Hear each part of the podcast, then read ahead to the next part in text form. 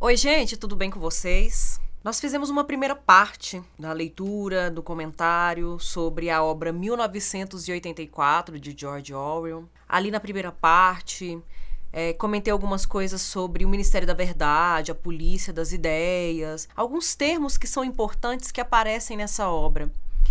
E eu fiquei sentindo, fiquei com a sensação de dívida com vocês, porque eu mencionei é, o mês de abril, porque é o mês de abril em que a história começa, de fato. E aí eu mencionei o poema do T.S. Eliot. E aí hoje eu trouxe esse poema para vocês. O poema é muito longo. The Wasteland, como eu disse, A Terra Desolada, traduzido.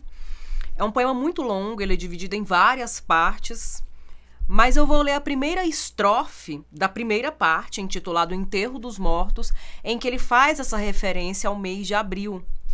É, até mesmo para materializar, para contextualizar melhor esses diálogos, porque são autores são artistas que viveram no mesmo, no mesmo espírito de época, sentiram aquela primeira metade do século XX, os acontecimentos que, que ali os acometeram e todos eles foram, de certo modo, atravessados por esses fatos tão tão assustadores, tão marcantes, tão intensos. É um poema de 1922. Abril é o mais cruel dos meses, germinando lilazes da terra morta, misturando memória e desejo, avivando agônicas raízes com a chuva da primavera. O inverno nos agasalhava, envolvendo a terra em neve deslembrada, nutrindo com secos tubérculos o que ainda restava de vida. O verão nos surpreendeu, caindo do Starnbergersee com um aguaceiro. Paramos junto aos pórticos e caminhamos ao sol pelas aleias do Hofgarten. Tomamos café e por uma hora conversamos. Bir Gar keine Rush, Stan Aulitown, Est-Dest. Quando éramos crianças, na casa do arquiduque, meu primo, ele convidou-me a passear de trenó. Eu tive medo. Disse-me ele, Maria, Maria, agarra-te firme. E deslizamos em costa abaixo, nas montanhas, lá onde te sentes livre. Leio muito à noite e viajo para o sul durante o inverno. Essa aqui é a primeira estrofe da primeira parte. Perdoe aí o meu alemão extremamente amador, eu nunca estudei alemão, conheço algumas palavras das leituras literárias que faço e fui tentar dar esse tom meio cultural a partir né, do, do que eu já ouvi dessa língua. Mas enfim, é, eu, eu acho que em se tratando de um mês tão denso em nossas vidas, né, e, e de uma leitura também tão densa, principalmente pela, pela questão circunstancial que nós estamos vivendo, né, eu quero continuar então nessa linha de raciocínio sobre as eleições 2022 no Brasil, né, e, e muito provavelmente hoje você está assistindo esse vídeo, é, tem uma série de acontecimentos, né, um monte de fatos fatos marcantes envolvendo essas eleições que com certeza foram muito chocantes e espantosos, né? Desde a primeira parte até agora, nesse momento da segunda parte, nós acumulamos aí uma série de memórias muito incômodas, muito agônicas. Então, se em alguma medida não dá para escapar, né, de toda de todo esse cenário que é uma imposição histórica que nós estamos vivendo, em alguma medida vamos tentar escapar um pouco das dores na literatura, na poesia. E aproveitando no que eu tinha falado lá na primeira parte, né? Algumas pessoas me mandaram algumas, algumas mensagens, é, recebi alguns comentários, mas os comentários, na verdade, foram mais as pessoas endossando as reflexões ou, ou colocando, né, que ainda não tinha lido a obra, mas providenciou e tá providenciando a leitura. Mas em outras redes sociais, como no Instagram, por exemplo, é, eu tenho tido alguns diálogos, né, algumas interlocuções com pessoas também que já leram ou que estão em processo de leitura e de releitura de 1900 1984. É, e uma das coisas que realmente é, é mais pesada na obra é justamente todo esse projeto que o enredo da obra traz em tentar combater a verdade, né? A, a, destruição do passado, a destruição da memória, a destruição dos fatos, a destruição da verdade. Essa é uma porta de entrada depois para o sequestro, para o roubo da liberdade, porque uma vez que a memória não pode ser afirmada, as subjetividades, os indivíduos também não podem podem se afirmar. Eles vão ter que viver dentro dessa grande massa que vai colocar todo mundo dentro de um mesmo sistema de alienação e de manipulação. Então, o Ministério da Verdade entra nesse sentido. Ele é uma, um grande aparelho do Estado dentro dessa obra que, que atua nesse sentido. E o Winston trabalha no Ministério da Verdade, é a descrição do trabalho dele, né, de, de pegar certas informações do passado e, e, e corromper essas informações, modificar essas informações. E aí os registros anteriores são destruídos, são queimados, são incinerados, para não haver nenhum vestígio e nenhuma possibilidade de contestação. E ele começa a se questionar. O Winston é um personagem que começa a se incomodar. Ele de repente percebe que a memória dele tem movimentos involuntários, ele fica curioso, ele vai atrás de investigar, ele, ele começa a passear em bairros que seriam proibidos para ele, porque ele é membro do partido, então ele não poderia circular ali nos, ba no, nos bairros dos proletas, que são as figuras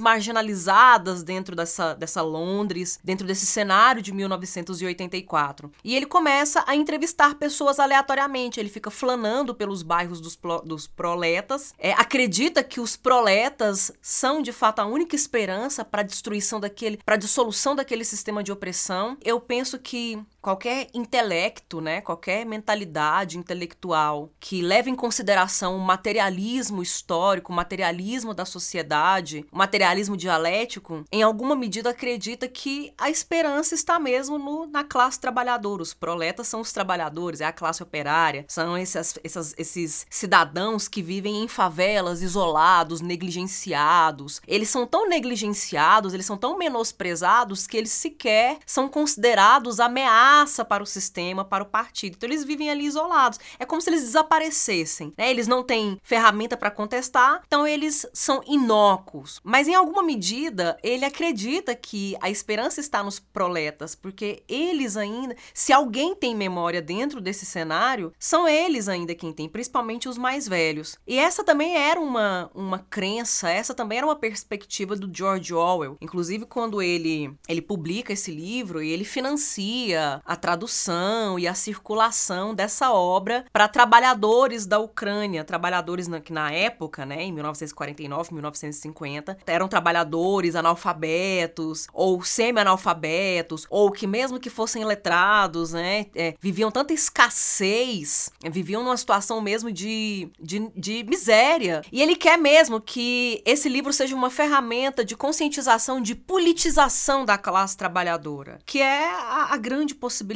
né? A classe trabalhadora, quando se dá conta de, dá conta de que está sendo pisoteada e oprimida, é, dentro dela nasce a raiva e a indignação e o desejo, a liberdade é, de escolher um caminho melhor, de ir atrás de, um, de condições melhores. Mas para chegar a esse ponto é preciso ser estar politizada, é preciso ter consciência do lugar em que ocupa, do lugar ao qual foi lançada. Essa é uma das mensagens mais bonitas que essa obra tem. Mas para chegar a esse esse ponto de reflexão e que nem é dado a gente assim de uma maneira tão, tão alentadora, tão acolhedora, porque a obra tem uma série de, de, de, situações de perseguição, de situações de medo, né? O medo é um sentimento que se manifesta de cabo a rabo nesse livro. A, ainda é um respiro, uma oxigenação no meio de tanta catástrofe. 1984 foi um, durante muito tempo foi um livro considerado ficção científica, né, de caráter futurístico. Ainda hoje ele é visto assim, porque a gente percebe que dentro da narrativa é, existe a utilização de uma tecnologia para manutenção dessa estrutura, desse estado de coisas, desse sistema opressor do jeito que ele é. Mas o que pesa mais são justamente as ferramentas do Estado para controlar as pessoas. Eu tinha falado do Ministério da Verdade na parte 1 desse vídeo, mas existem outros ministérios também, né? Existe o Ministério da Paz, que na verdade é responsável por fazer guerra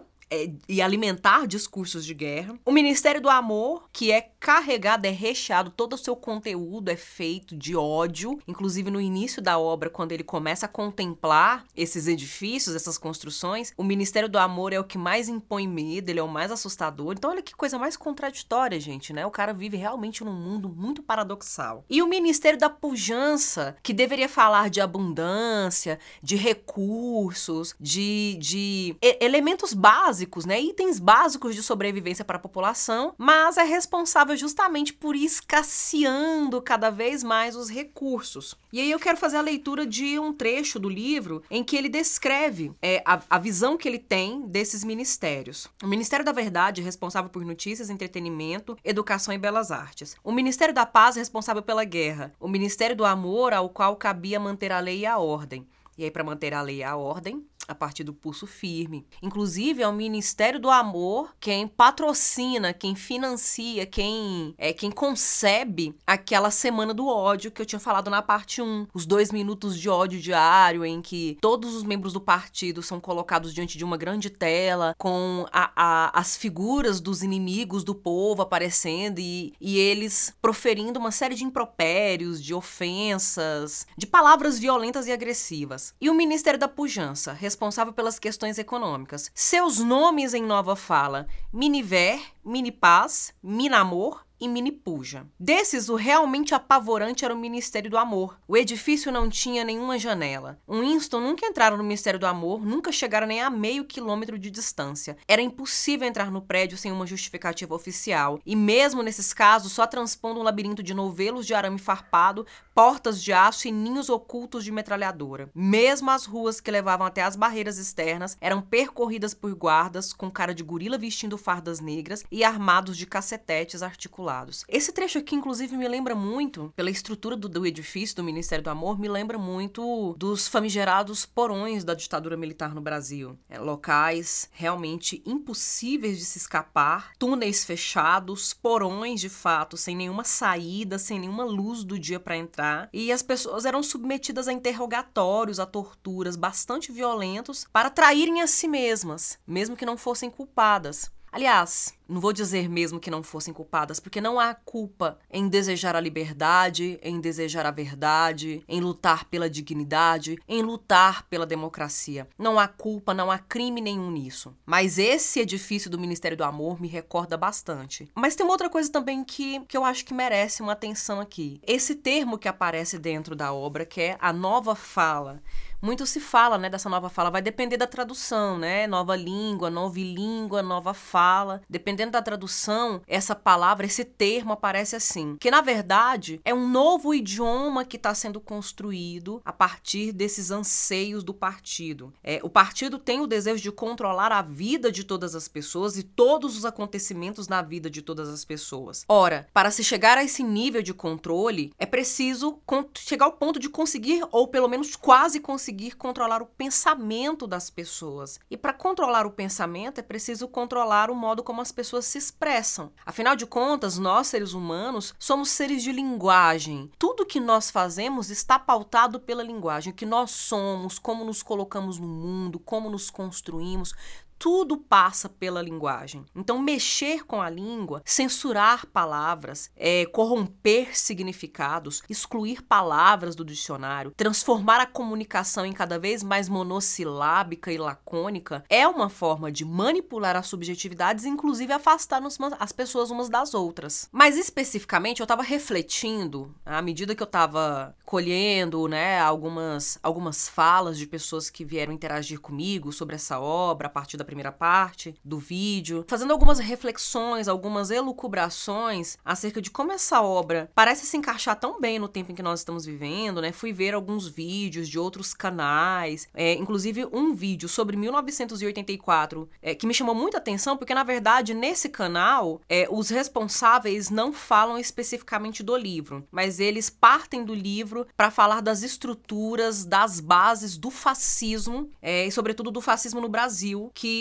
desde 2013 está em franca ascensão. Ficou mais acentuado em 2016, depois do golpe, aí acentuou um pouco mais depois das eleições em 2018 e esse ano de 2022 é inevitável. A pessoa, a única pessoa capaz de negar que o fascismo está em franca ascensão na nossa sociedade é uma pessoa que se identifica com os valores do fascismo. Infelizmente. Essa é a verdade, né? E se em alguma medida isso tá te incomodando agora, tá mexendo com você, talvez seja o caso até de você rever a sua sua postura, rever os seus valores, as suas crenças. Será mesmo que você acredita que combater fake news, que combater desinformação é censura? Será que xingar, que, que dirigir palavras agressivas, ofensivas e violentas a figuras do Supremo é o caminho democrático? É o caminho social e político adequado para resolver possíveis contradições e dissidências? Atirar na Polícia Federal é postura de quem defende a paz? Convenhamos, a gente precisa refletir profundamente sobre acontecimentos que são óbvios, não são acontecimentos velados, são acontecimentos óbvios. E em alguma medida, eu percebo que todos eles, em nossa realidade, ressoam nesse livro que eu, que eu, que eu estive a reler recentemente para poder falar. E é nesse sentido que vai depender, inclusive, do com, de como vocês vão interagir comigo a partir dessa, dessa parte 2. Então, deixe nos comentários o que, que vocês estão pensando, né? De que maneira vocês estão se apropriando dessa obra para pensar esse tempo que nós estamos vivendo, é, politicamente falando, como você tem pensado refletido, meditado sobre esses acontecimentos, como você tem elaborado reflexões para passar por esse momento tão difícil que parece que a gente, qualquer momento, vai ficar preso ou não vai virar o dia seguinte, porque tem sido um cenário realmente muito, muito de mau agouro, né? Muito incômodo. É, mas vai depender de vocês né, da, da, possibilidade aí de fazer até uma parte 3, porque tem alguns pontos que eu não tô, não tô colocando, não tô comentando aqui, que é o relacionamento do Winston com a Julia, né, que é a moça que é a princípio ele sente a sensação de que ela tá perseguindo, que ela é, é violenta e agressiva, mas depois ele tem um envolvimento com ela, ou então do próprio Winston com o O'Brien, que é outra figura muito controversa, outra figura muito contraditória, né? O qual é o clima que a gente tem em 1984? Qual que é a sensação sensação que a gente tem e que, de certo modo, nesses últimos dias a gente tem vivido de maneira parecida. É a sensação de que não se pode confiar em ninguém. Qualquer pessoa pode entregar a sua cabeça a qualquer momento. Qualquer pessoa pode te entregar. Vizinho, gente da família, colega de trabalho. Então, há essa sensação, né? Se a gente não tivesse uma bolha, em alguma medida, uma bolha social para nos proteger, a sensação era de total desolação e de solidão, de total isolamento, porque a gente está mesmo nesse cenário assim de que a qualquer momento algo muito pior do que já tudo que aconteceu parece que pode acontecer. Mas enfim, é, nessa parte 2 eu quero enfatizar justamente o que foi que me moveu, o que foi que me mobilizou para fazer vídeos sobre 1984 em outubro de 2022 no Brasil, que é o ataque, ou são os ataques perpetrados contra a verdade, contra a memória, contra a história. Tem até uma frase interessante no livro que diz o seguinte: tudo que poderia lançar alguma luz sobre o passado fora sistematicamente alterado. Então existe dentro da obra realmente todo, uma, um, todo uma, um esforço, todo um empenho em manipular a verdade, em alienar as pessoas, em corromper os fatos, em criar teorias da conspiração completamente ilógicas, é, impensáveis, para manipular e conduzir as pessoas, né, para suplantar e apagar a verdade de fato. E para corroborar as minhas reflexões, né, que é o que me, tem me chamado muita atenção e que é o, o, realmente o sinal de alerta, né, a luzinha de alerta que fica piscando na minha cabeça. Eu não sou socióloga, eu não sou cientista política, eu não sou professora de história, né, embora eu, eu possa até ter alguns trejeitos no sentido mesmo de fazer essas reflexões a partir de uma perspectiva sociológica mesmo. Há muito que se pensar e se refletir sobre o momento em que nós estamos vivendo e em que medida ataques contra a verdade podem gerar como consequência ataques a outros valores fundamentais que foram duramente conquistados ao longo dos séculos, né? Do, uh, a partir da, do Renascimento, depois do Iluminismo, depois da Revolução Francesa, né? Se a verdade cai por terra, a liberdade também está ameaçada, a igualdade também está ameaçada, a fraternidade está ameaçada e a dignidade e cidadania também estarão ameaçadas. Então, pensando nisso, é que eu queria chamar atenção para esses trechos em que a obra mostra muito bem como é arquitetada toda essa estrutura, toda essa estratégia de, de apagamento, de destruição da verdade, de manipulação da mente, do pensamento, até das vontades das pessoas. O inimigo do momento sempre representava o mal absoluto, com o resultado óbvio de que todo e qualquer acordo passado ou futuro com ele era impossível. Né? Então, isso aqui, com complementa aquilo que eu estava falando no, na primeira parte, sobre diariamente os inimigos da Oceânia mudarem. Um dia ela tá mal com a Eurásia, no dia seguinte já tá uma boa com a Eurásia. E o mesmo acontece com a Lestásia. Se o partido era capaz de meter a mão no passado e afirmar que esta ou aquela ocorrência jamais acontecera, sem dúvida isso era mais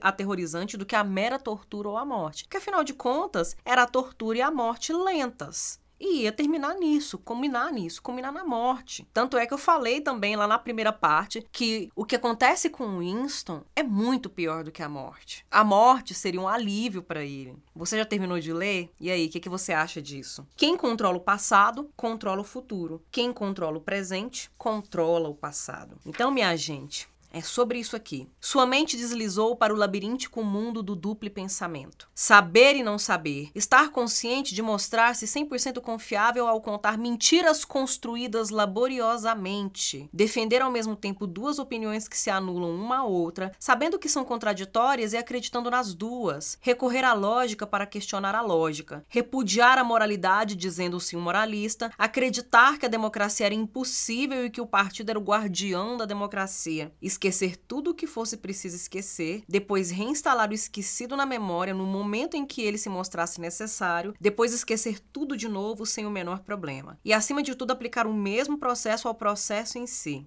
Sinceramente, lendo esse trecho, eu fico pensando em que medida o George Orwell foi visionário. Ele sequer pisou os pés no Brasil, até onde eu sei, e parece ter sondado tão bem o futuro do Brasil. Qualquer semelhança com o momento em que nós estamos vivendo, para mim, não é mera coincidência. E mais outro trecho, para finalizar, porque hoje eu quero deixar esses trechos ressoando, ecoando na mente dos não leitores e dos leitores de 1984, a fim de refletir mesmo sobre como essas, essas mentiras construídas estão a serviço de um projeto de, de destruição e de morte, de censura, de proibições. Se a gente para para pensar, chega a ser irônico, né? De ver que vozes antidemocráticas com as suas posturas antidemocráticas, quando são legalmente, juridicamente questionadas e cobradas, se dizem vítimas de um discurso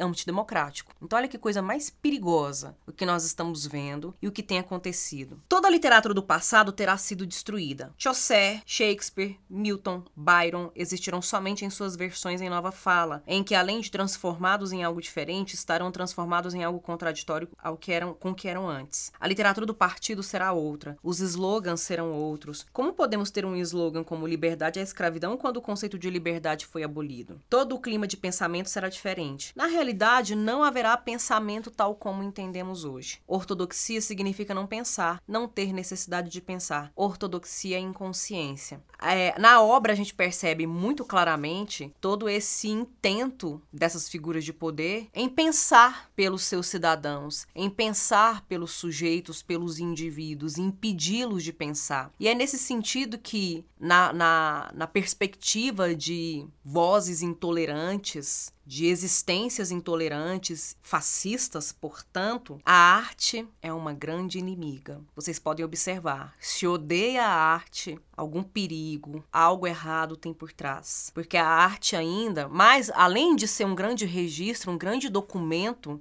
de importantes acontecimentos, de importantes passos e caminhos da humanidade, a arte também é uma possibilidade de expansão do pensamento humano, da imaginação, porque a matéria-prima da arte é a imaginação, é a fantasia, é a capacidade de fantasiar, de inventar, de criar, de conceber algo que não exista materialmente, que não esteja necessariamente é, localizável na nossa realidade concreta. Pode tornar real, mas não tem obrigação necessariamente, compromisso necessário com a realidade concreta, com o que é factual, com o que é referencial. E é nesse sentido que a arte tem um poder, ela oferece a possibilidade para os indivíduos de ampliar e de expandir suas reflexões, seus pensamentos, sua consciência e, portanto, o seu olhar analítico e crítico sobre a própria realidade em que está inserido. Então, gente, se é inimigo de arte de artistas, se se levanta contra arte e artistas, há um sinal de perigo por aí. Eu deixo agora essas reflexões com vocês. É, esse final para pedir a vocês, continuem apoiando a Didoceia. Se você ainda não apoia, você pode apoiar com qualquer valor, qualquer valor que caiba no seu orçamento. Eu vou deixar o link aqui nas descrições para que você possa fazer parte dessa comunidade, dessa rede de apoio, porque sinceramente nós estamos vendo um momento em que só as redes de apoio para dar conta de fazer o indivíduo levantar da cama em alguns dias. Também vou deixar aqui o link para o curso da, sobre as obras do vestibular da FUVEST desse ano, desse ano 2022 para 2023, né? até para acrescentar, alargar o nosso campo de reflexão, porque ali são obras de língua portuguesa e são obras que falam de Brasil, Portugal, países africanos de língua portuguesa, que estabeleceram relações coloniais. E essas relações coloniais, elas deixaram um legado para que essas vozes da intolerância, da opressão e da violência continuem existindo, resistindo ao longo dos séculos. Eu agradeço a atenção de vocês, eu vou ficando por aqui e me diga o que, que você achou desse vídeo, o que, que você achou dessas reflexões. Você gostaria de ver uma parte 3 de 1984, na qual a gente pudesse aprofundar um pouco mais em Winston, em Julia e em O'Brien? Me diga, estou aguardando. Eu vou ficando por aqui, agradeço a atenção de vocês, até a próxima.